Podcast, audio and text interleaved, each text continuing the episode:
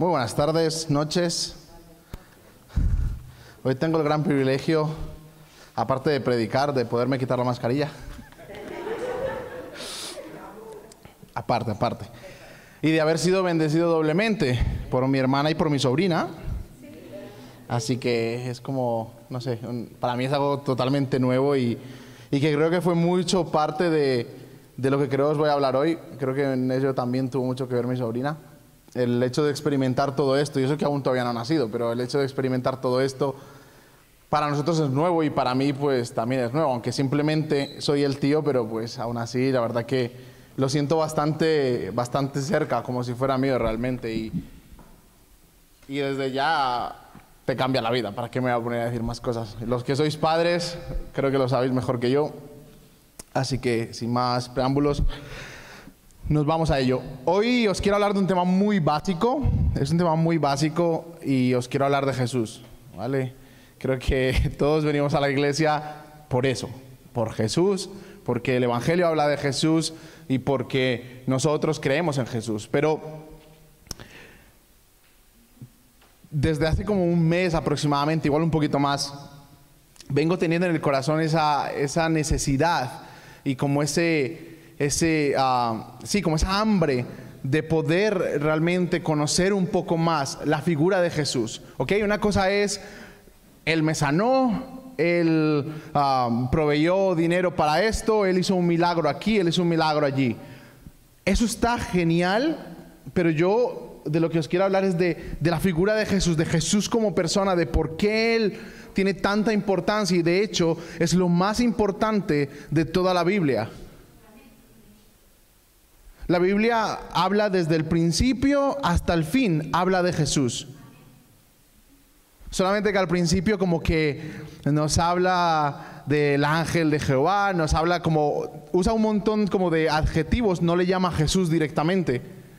De hecho, ah, en, Hecho, en Hechos 2.25 al 27 se nos recuerda que David, el rey David, Antiguo Testamento, rey David, Jesús no había nacido, pero el rey David tuvo la revelación de saber quién era Jesús.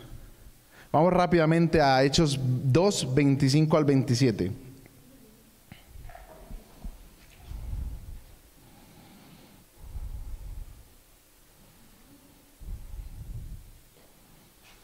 Y dice, veía, perdón, dice, en efecto, David y dijo de él, veía yo al Señor siempre delante de mí, porque Él está a mi derecha para que no caiga. Por eso mi corazón se alegra y canta con gozo mi lengua. Mi cuerpo también vivirá en esperanza. No dejarás que mi vida termine en el sepulcro. No permitirás que tu santo sufra corrupción. Me encanta la primera parte de, de este versículo porque David tuvo la revelación de Jesús como su protección. Él lo veía como un protector. Él dice que cuando él, eh, cuando él sentía que Jesús estaba a su lado, él sabía que no iba a caer. Él sabía que, que la victoria era suya. Siguiendo un poco más para adelante, después del rey David, eh, nos metemos ya en, los libros de los profetas. Y Isaías es uno que nos, nos da una colección completa de la vida de Jesús. Isaías, en el libro de Isaías, Isaías habla más de 33 veces, profetiza sobre la vida de Jesús.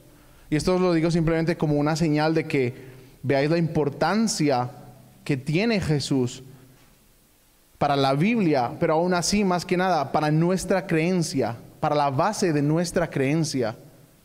Él es la base de nuestra creencia. En el amor que nosotros tenemos hacia Él, pero primero que todo, en el amor que Él tiene hacia nosotros, es que debemos basar nuestras creencias y nuestro comportamiento. En, Estados Unidos hace muchos años salió una moda entre los adolescentes que llevaban unas pulseritas que ponían What will Jesus do? Y ponía, decía como, en cada momento en que tú tengas como una duda, mira tu pulsera y, y pregúntate, ¿qué Dios haría en esta, qué Jesús haría en esta situación? A lo que yo me refiero con esto es decir, nuestro comportamiento como cristianos tiene que basarse en lo que Jesús haría. ¿Y cómo descubro yo lo que Jesús haría? Enamorándome de Jesús, conociendo a Jesús. Decimos y nos encanta decir que cuando conoces a Jesús, tu vida cambia. Pero te voy a decir una cosa, cambia hasta lo que tú dejes que cambie. Si tú te propones conocer a Jesús hasta lo más íntimo, tu vida va a cambiar impresionantemente de una manera totalmente increíble. ¿En qué me baso en esto? En que los que me conocéis hace mucho tiempo, creo que sabéis que desde que yo comparto mi vida con una persona, desde que me casé, hay ciertos comportamientos en mí que han cambiado. Ciertas actitudes, igual la manera de hablar. ¿Por qué? Porque estoy adoptando comportamientos de mi mujer. Hace poco me hacía mucha gracia porque eh, pues el de las bromas soy yo. Entre los dos el de las bromas soy yo, yo soy el gracioso y, en estos días yo siempre soy mucho de hacerle bromas a ella y, el otro día me cogió totalmente desprevenido y, o sea, me hizo una broma y me, quedé yo como parado y como, ¿qué pasó? Era como que mi cabeza estallaba y de repente me dice, no, esto no es justo. Y le digo yo, ¿por qué? Me dice, porque el otro día hice una broma y me preguntaron y me dijeron, ¿cómo se nota que se te están pegando cosas de Nico? Y era como, ¿Qué pasa? ¿Que yo no soy graciosa? Y a lo que yo voy con esto es decir, a mí se me han ido impregnando cosas de ella y a ella se le han ido impregnando cosas mías. Porque nos hemos dado la oportunidad de enamorarnos y de conocernos hasta lo más íntimo. Y Jesús es igualmente, exactamente lo mismo. Nosotros necesitamos conocer a Jesús de una manera tan íntima que nuestra vida pueda ser cambiada. Los milagros no van a cambiar tu vida. Es verdad que un milagro de sanidad te puede mejorar tu vida, te puede sanar. Un milagro económico puede mejorar tu vida en muchos aspectos. Pero el conocer a Jesús íntimamente va a cambiar tu corazón, va a cambiar tu comportamiento, y si tú te enamoras de la persona de Jesús, el resto de cosas serán añadidas. Durante muchísimos años hemos cometido como cristianos el error de enamorarnos de los milagros y del servicio en la iglesia. ¿Por qué? Porque hemos creído erróneamente que si yo sirvo en la iglesia, o si vemos milagros, así me voy a acercar a Jesús. Igual soy el único que ha tenido esa creencia errónea, o soy el único al que le han dicho, tenemos que ir a la iglesia porque ahí vas a encontrar tu milagro. Hey, la intención del corazón que te dice eso es impoluta. No voy a decir que hay nada malo en ello, porque la idea es que conozcas a Jesús. Pero el problema es cuando nosotros cometemos el error de enamorarnos de ese milagro o de enamorarnos del servir en la iglesia simplemente. Y por muchos años lo hemos hecho al contrario. Primero pensamos que viene el servicio y que por eso vamos a ser lo suficientemente buenos y, y aceptables para poder venir a Jesús. Pero es todo lo contrario. El Evangelio es todo lo contrario. Jesús es el principio Tú te enamoras de Jesús, el resultado, milagros. Tú te enamoras de Jesús, el resultado, un fervor por venir a limpiar la iglesia. Tú te enamoras de Jesús, un fervor por hablarle a una persona de Él, por estar con una persona, por invertir de tu tiempo en la gente. Pero todo corre desde el momento en que nos enamoramos de la figura de Jesús. ¿Saben una cosa? El versículo que tanto, tanto, tanto nos, nos encanta repetir, que es Juan 3:16, que dice, porque de tal manera amó Dios al mundo, que ha dado a su Hijo unigénito, para que todo aquel que en Él cree no se pierda, mas tenga vida eterna. ¿Saben ustedes que Jesús es la representación sublime del amor de Dios hacia ti?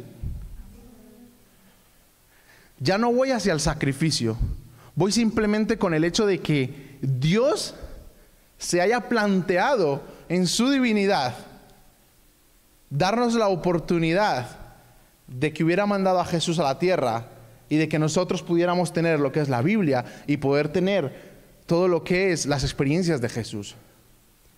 Jesús es la representación más grande del amor que Dios tiene por nosotros.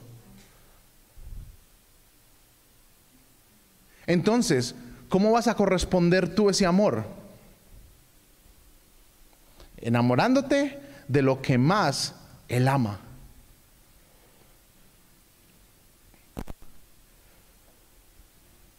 Yo hay ciertas cosas que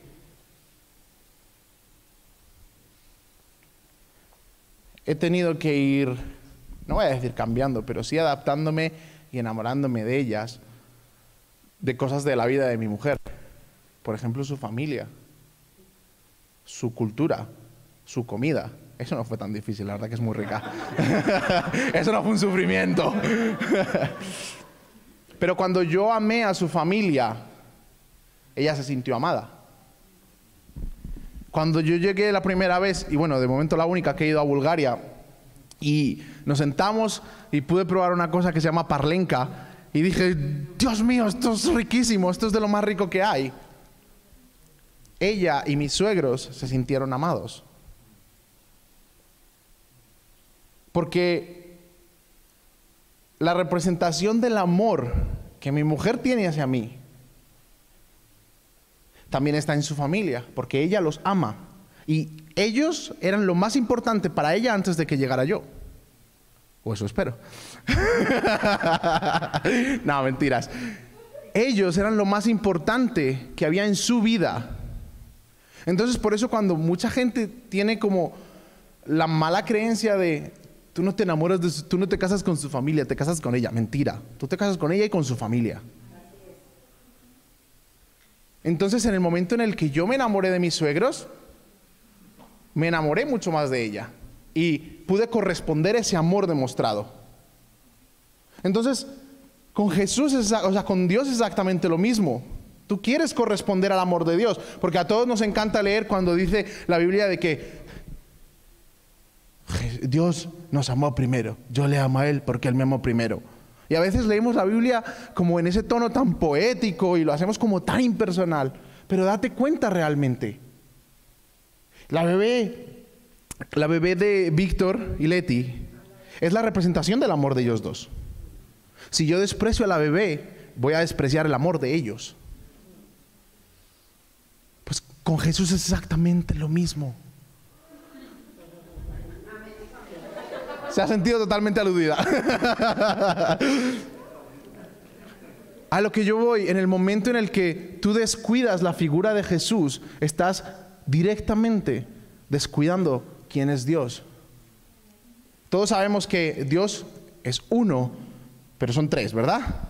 Padre, Hijo y Espíritu Santo. Os voy a decir una cosa. ¿Sabéis quién es el más importante de los tres? Jesús. ¿Y sabéis por qué? Porque la Biblia dice muy claro que Él es el camino, la verdad y la vida. Pero antes de todo eso, después de todo eso dice, porque nadie viene al Padre si no es por mí. Jesús es el único que conoce al Padre. Y yo no puedo querer conocer al Padre sin conocer a Jesús. A lo que yo voy es decir, cuando ores, para de todas las veces simplemente orar, Dios, Jehová omnipotente. Ora también y dile, Jesús, enamórame de ti, ayúdame a conocer al Padre, porque la revelación viene por medio de Él.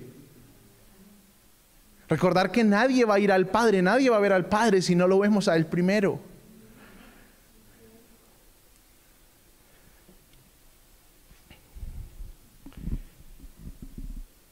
Enamorarse de Jesús tiene tantísimas ventajas. Enamorarse de Jesús es enamorarte de ti mismo. Esto ha sonado mucho a vanagloria. Pero quiero explicarme. Jesús es tan completo y tan único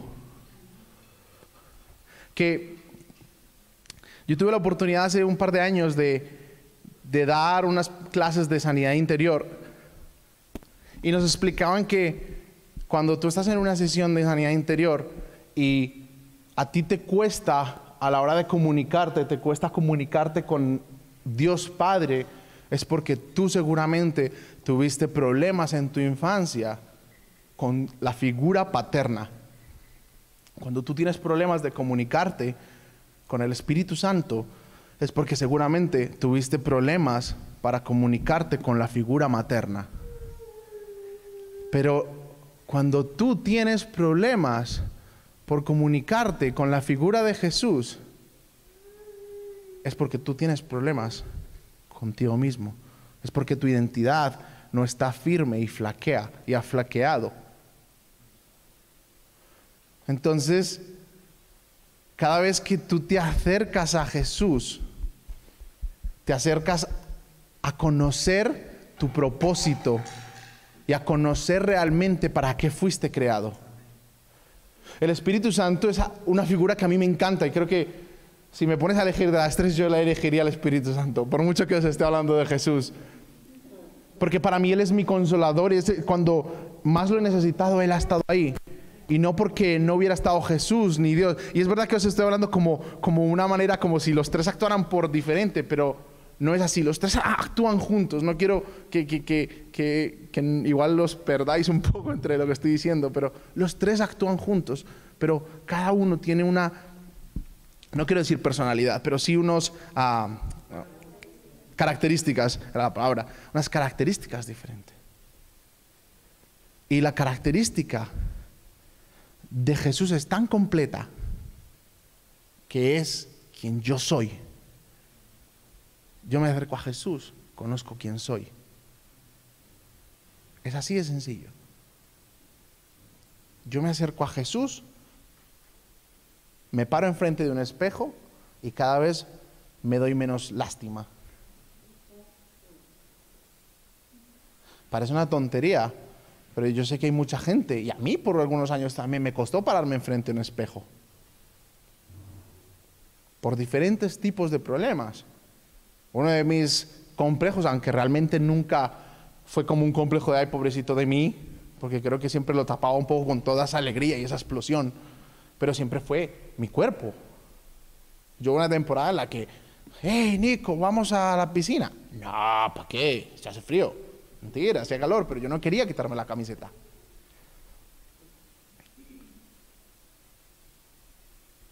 Hay otros que simplemente mirarse al espejo les parece incómodo porque pueden ver el reflejo de problemas que hayan tenido en su infancia, de abusos que hayan sufrido en su infancia. Pero cuando yo me enamoro más de Jesús, me voy enamorando más de mí. Por eso en los mandamientos, el primero de ellos es amar a Dios. Y aquí los engloba a los tres. Y el segundo es amar al prójimo como a mí mismo.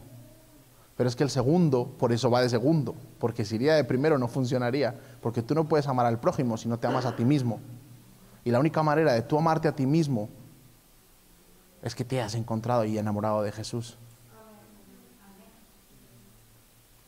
En el momento en el que tú eres pleno en tu identidad, en el momento en que tú te has enamorado de Jesús de una manera tan profunda, el hecho de que otros promocionen por encima de ti, destaquen por encima de ti, no te resulta ni envidia ni en incomodidad, porque tú estás parado en quien tú eres y en que Jesús dijo que tú eras.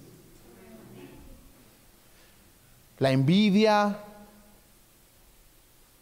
los celos, todo eso se va cuando tú te enamoras de Jesús. porque tu identidad está firme en quien tú eres. Y todo va por medio de ese amor. Sí, Nico, enamorarse de Jesús, uh, qué bien, pa, pa, qué bonito. Pero, ¿y cómo nos enamoramos de Jesús? ¿Cómo conocemos más a Jesús? Porque creo que si yo os pregunto a todos aquí, creo que la mayoría o todos me vais a decir que estáis enamorados de Jesús, ¿verdad? Pero yo no quiero que me deis un sí y un amén cuando digo, ¿quién está enamorado por Jesús? ¡Eh! ¿Quién está loco por Jesús? ¡Eh! No se trata de eso. Se trata de realmente ir más allá de eso. Conocerlo por medio de la intimidad, conocerlo por medio de pasar tiempo con Él, tiempo con Él en oración, tiempo con Él leyendo la Biblia,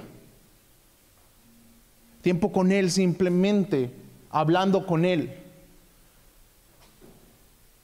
A mí una de las cosas que más siempre me ha costado ha sido sentarme a leer la Biblia. ¿Por qué?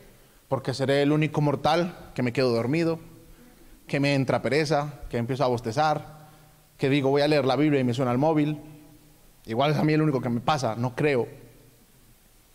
Pero me cuesta mucho. Pero porque a mí en particular Jesús se me reveló de otra manera. Y no digo que eso sea la causa de que, no me, de que me cueste leer la Biblia. No, esa no es la causa. La causa es falta de dominio propio. Pero más allá de eso, es que Dios es tan bueno que a mí me dio la oportunidad de conocer a Jesús y de enamorarme de Jesús mediante otro tipo de experiencias. Pero hay gente que se enamora de Jesús por medio de su palabra. Os conté un testimonio rápido de un amigo que él, él es una de las personas que siempre va con su Biblia y que tú vas a hablarle alguna cosa y, él siempre tiene que tener la Biblia, porque le encanta tanto ah, verificarlo todo con ella, tanto como pasar tiempo con ella. Mientras que yo me levanto y voy a desayunar y entre medias chequeo el móvil, lo que sea, siempre le veía a él, mientras que echaba su desayuno, siempre, pa, pa, leyendo, leyendo, leyendo, leyendo. Y un día me contó esta experiencia y resulta que él estaba un día leyendo en, el sofá de su casa, en el salón de su casa.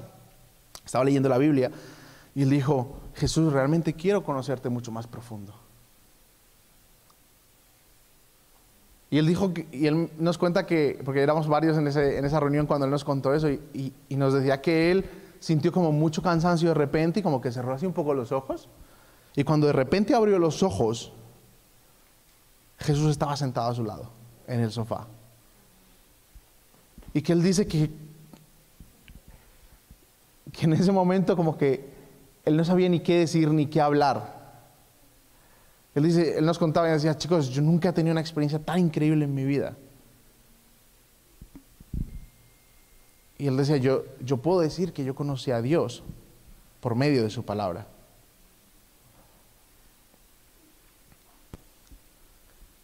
Así que necesitamos conocer a Jesús, pero para eso no hay que hacer esfuerzos. Y les voy a decir el por qué. Porque Dios Padre, en toda su omnipotencia, es tan bueno que nos ha permitido que conozcamos a Jesús en el momento en que más lo necesitamos. ¿Por qué? Porque la Biblia llama a Jesús de las siguientes maneras. Le llama Emanuel, le llama admirable, consejero, Dios fuerte, Padre eterno, príncipe de paz, Rey de justicia, siervo divino, brazo de Jehová, predicador ungido, Salvador poderoso.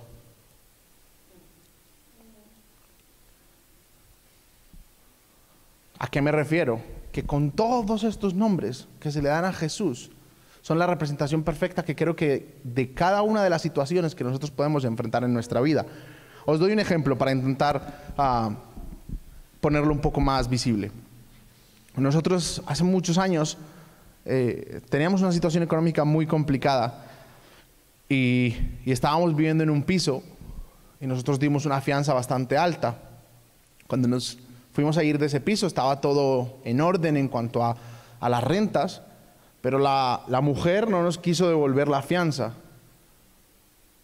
le dio 20 mil, 40 mil vueltas y claro, nosotros no teníamos en ese momento ni para pagar un abogado y era al final mucho peor los gastos que se devengaban que perder ese dinero. Pero la impotencia que podía sentir en ese momento como familia, en el cual realmente económicamente estábamos mal, mal, mal, y de que encima nos robaran 800 euros, en ese momento era tan complicado. Y yo me acuerdo que yo era un niño, yo tenía realmente 15, 16 años. Y yo me acuerdo que me fui a mi habitación y me puse a llorar de la impotencia. Me puse a llorar de la tristeza de, ¿por qué a mí? Y en ese momento, esta, esta mañana que estaba preparando la predicación, me puse a llorar otra vez como recordando ese momento. Y en ese momento cuando yo me acuerdo que me arrodillé y me, tiré así en la cama y lloraba y lloraba desconsolado. Yo sentí un en la habitación. y empecé a respirar más tranquilo y empecé a respirar de una manera diferente y decir como, bueno, todo va a salir bien, todo va a estar bien. Y en ese momento me di cuenta que había podido conocer a Jesús como el príncipe de paz. Él se me presentó a mí como el príncipe de paz. Así que Él se va a presentar a vuestra vida y se ha presentado a vuestra vida, lo sé como un consejero cuando más dudas tienes, como un príncipe de paz cuando más necesitas tener tranquilidad. Y Él se va a presentar de todas estas maneras cuando tú más lo necesites. Él se va a presentar.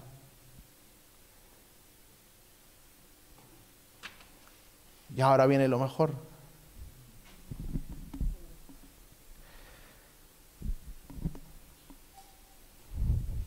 porque luego enamorarse día a día, porque claro, una, un enamoramiento o una relación de amor no se basa simplemente en una cita ni en una experiencia. Nosotros necesitamos cultivar un amor, ¿verdad? Para cultivar ese amor, a mí me tocó llevar flores, me tocó dar peluches, me tocó llevar a cenar, me tocó dar muchos rides en el coche, me tocó llevarla a muchos sitios,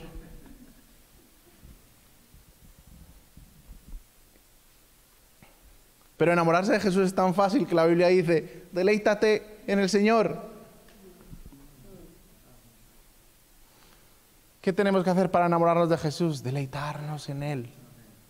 Deleitarnos en Él. ¿Qué es deleitarse? Pasártelo bien enamorándote de Él. Pasándolo bien, pasártelo bien cuando lees sobre Él.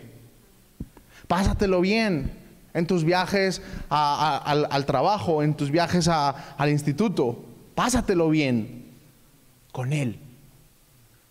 En vez de ir mirando el móvil, en vez de ir mirando tonterías que nos hacen perder el tiempo, pásatelo bien con Él. Deleítate bien con Él.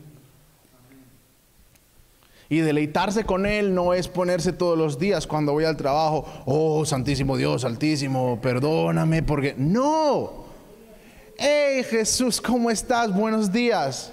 Hey, ¿qué tal? ¿Qué, ¿Qué, andas haciendo hoy? ¿Qué tal? ¿Cómo estás? Mira, me siento de esta manera, estoy súper cansado por esto. Ayúdame hoy a aguantar a mis compañeros de trabajo. Dame fuerzas porque lo que sea, cuéntale tu vida. A Él le encanta y eso es cultivar el amor de Jesús, el amor con Jesús. Eso es enamorarte de Él. Y lo mejor es cuando va pasando tu día y tú vas encontrando respuesta a esas oraciones, a ese hablar, a ese deleitarte en hablar con Él y en pasar tiempo con Él durante el día. En esos momentos, esa es la manera de Él de decirte, hey, te quiero, hey, tú vales, hey, La respuesta a nuestras oraciones es el amor de Jesús diciéndote que él, te ama también. Muchas veces se nos hace tan complicado al principio, más que nada, en nuestro cristianismo, entender que nuestras oraciones son escuchadas. Yo al principio, la verdad que me sentía muy incómodo hablando solo.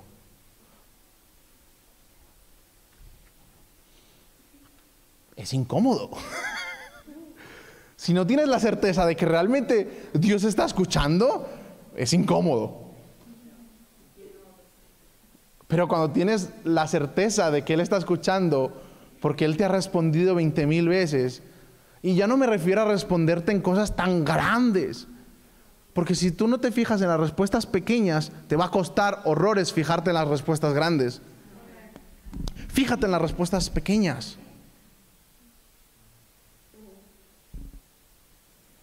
Y te vas a enamorar de una manera increíble. Y ya no tanto por lo que tú estés haciendo, sino por la manera en que Él te está seduciendo. Por eso decimos que Jesús es un caballero.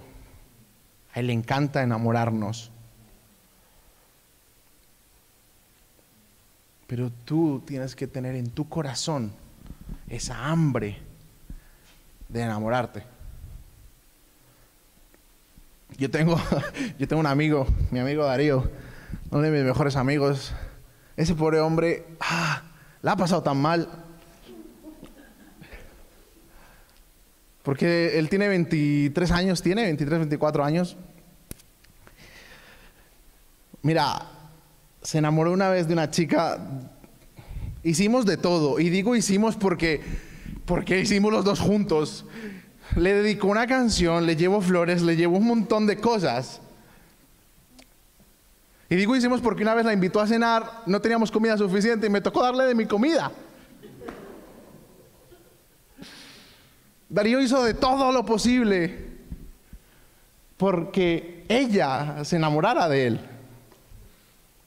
pero ella no tenía la intención de enamorarse de él.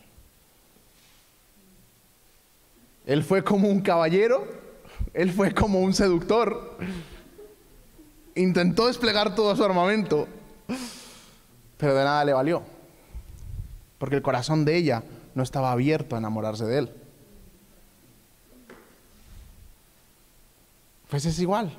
Jesús puede hacer de todo por ti, Puede llamarte la atención de 20 mil maneras, pero si tu corazón no está abierto a enamorarte de Él, vamos a seguir sentados en la silla, calentando la silla, viniendo y sintiéndonos bien con nosotros mismos, porque venimos a la iglesia, pero te estás perdiendo el potencial que tiene toda tu vida, el potencial de ver milagros, el potencial de llegar a saber quién tú eres, cuál es tu propósito. Nico, pero ¿cómo vas a creer que yo vengo a la iglesia y no vengo porque estoy enamorado de Jesús. Pues sí, porque muchas veces venimos por religión, venimos porque hay que venir. ¿Qué pasa con nuestros adolescentes y nuestros jóvenes? ¿Por qué es uno de sus mayores problemas venir a la iglesia? Porque sus padres, cuando vienen, la mayor parte de las veces es porque sus padres lo obligan. ¿O me equivoco? No creo. Porque eso viene pasando desde que yo era adolescente y antes de que yo fuera y ahora. Y ellos vienen por obligación, pero vienen a la iglesia. Y el hecho de que vengan a la iglesia hacen que ellos estén enamorados de Jesús. No. Muchas veces venimos a la iglesia porque tenemos que hacerlo. Porque si yo vengo a la iglesia, me voy a sentir bien para el resto de semana. Parece un poco cínico, pero es así. Y es verdad. Porque la religión es todo lo contrario a enamorarse de Jesús. La religión fue el arma creada perfectamente por Satanás para creer, para hacernos creer y darte una palmadita en la espalda, porque supuestamente estás enamorado de Jesús. Porque decimos, he ido el domingo a la iglesia, tic. Me he visto de esta manera, tic. Hablo de esta manera, tic. Y convertimos el amor en reglas y en comportamientos. Pero la Biblia ya nos habló de eso. Me encanta, y os voy a leer rápidamente para que no, no busquéis en Juan. En Juan 1 dice, Juan 1, 17, dice, pues la ley fue dada por medio de Moisés, mientras que la gracia y la verdad nos ha llegado por medio de Jesucristo.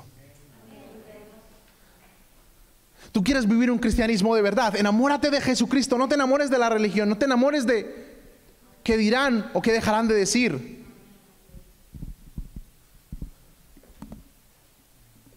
Enamórate de Jesucristo para realmente conocer el potencial que tú tienes. El hecho de que tú vengas a la iglesia no significa que estés enamorado de Jesús.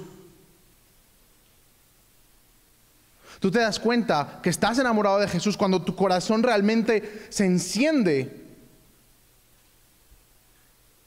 por venir aquí. No cuando es una obligación, sino cuando te deleitas en venir aquí.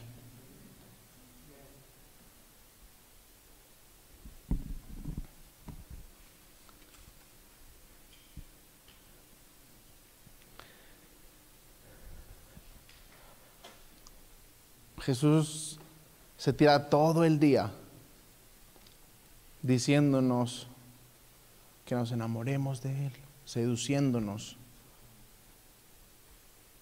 Vamos a orar, vamos a pedir que nuestro velo sea quitado para que podamos ver a ese seductor empedernido que es Él con nosotros, que nos quiere enamorar para ver realmente los detalles pequeños y los detalles aún más grandes. ¿Quieres saber una cosa? Uno de los regalos más grandes que trae el enamorarse de Jesús es la libertad. La libertad de nuestras adicciones.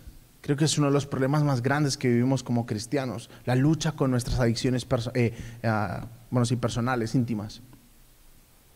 Llámese de la manera que sea, llámese tabaco, llámese alcohol, llámese pornografía, llámese como se llame. Llámese mentir. La libertad de nuestras adicciones está en Jesús. Porque como hemos leído antes, bueno, como, decimos siempre, la gracia me basta, la gracia me limpia, la gracia, bla, bla, bla. Y nos hemos creído que la gracia es algo que está como por ahí, que tenemos que encontrar. No, la Biblia, como hemos leído ahora, dice muy claro que la gracia fue dada por medio de Jesús. O sea, Jesús es la gracia. La persona de Jesús es la gracia. Y si la persona de Jesús es la gracia, para dejar de sentirme condenado, tengo que abrazar a esa persona de tal manera que ya no me siento más condenado. Tengo que abrazar a esa persona de tal manera que ya mis ganas de seguir adicto a lo que sea, se van. Y se van solas. Sí, se van solas. Enamorémonos del Padre. Pero más que nada, enamorémonos de Jesús. Realmente quiero con mi corazón que haberos podido transmitir como a ese nivel de, de, de, revelación de, quién nos debemos enamorar, de no es de decir, como he dicho antes, no, sí, yo estoy enamorado porque vengo a la iglesia, no, eso, eso no vale. Sí, sí, vale para que te sientas bien. Pero a lo que Jesús nos está llamando es algo mucho más íntimo. Y a veces creemos que Él nos debe cosas. A veces creemos que, Jesús tiene una deuda con nosotros por venir aquí. A veces creemos que, que simplemente es una obligación de Él para con nosotros. Y venimos con las motivaciones incorrectas. Vamos a, poner una canción que le, le pedía a Edu que pusiera porque es lo que me ha, estado a mí golpeando mi corazón de una manera impresionante. Y quiero que oremos, que cerremos los ojos y simplemente le digamos, Jesús, no entiendo nada de lo que ha dicho Nico, pero dame la revelación que le has dado a él de enamorarme de ti. Y con eso bastará. Jesús, yo oro para que las bendiciones no sea lo que nos llena, para que los milagros no sea lo que nos llena, Oro para que esa hambre que tú pones en nuestros corazones solo la puedas llenar tú, Jesús. Jesús, enamóranos de ti. Pon en nuestros corazones esa hambre de esa revelación de tu amor, de quien tú eres. Y perdónanos, Señor, como decía la canción, perdónanos. Porque a veces, Señor, cantamos sin realmente fijarnos en ti. Porque a veces, Señor, decimos Cristo, Cristo, pero realmente estamos pensando en otra cosa. Y perdónanos porque venimos aquí muchas veces a que tú nos bendigas y se nos olvida de que realmente el motivo es que tú, Señor, nos sigas enamorando y nos enamoremos de ti tan profundo. Jesús, yo oro, Señor, para que a partir de este día veamos, Señor, y declaro en el nombre de Jesús que vamos a ver un antes y un después en nuestra iglesia. Porque tú nos das la revelación de que estar enamorados de ti va a traer el resto. Yo declaro que a partir de hoy, Señor, vamos a ver constantemente en todas las reuniones milagros, milagros sobrenaturales, pero que no van a partir de nuestras ganas, sino que van a partir y van a fluir desde el amor a ti. Oro y declaro que hay un antes y un después, Señor, en la vida de cada uno de mis hermanos, Señor, en el área que tú sabes que ellos necesitan. Oro por bendiciones. Oro para que tú, Señor, les muestres tu gloria, pero que todo eso fluya a través del amor hacia ti, Jesús. Te amamos, Jesús, te amamos, Jesús. Mm. En el nombre de Jesús, Señor. Amén y amén.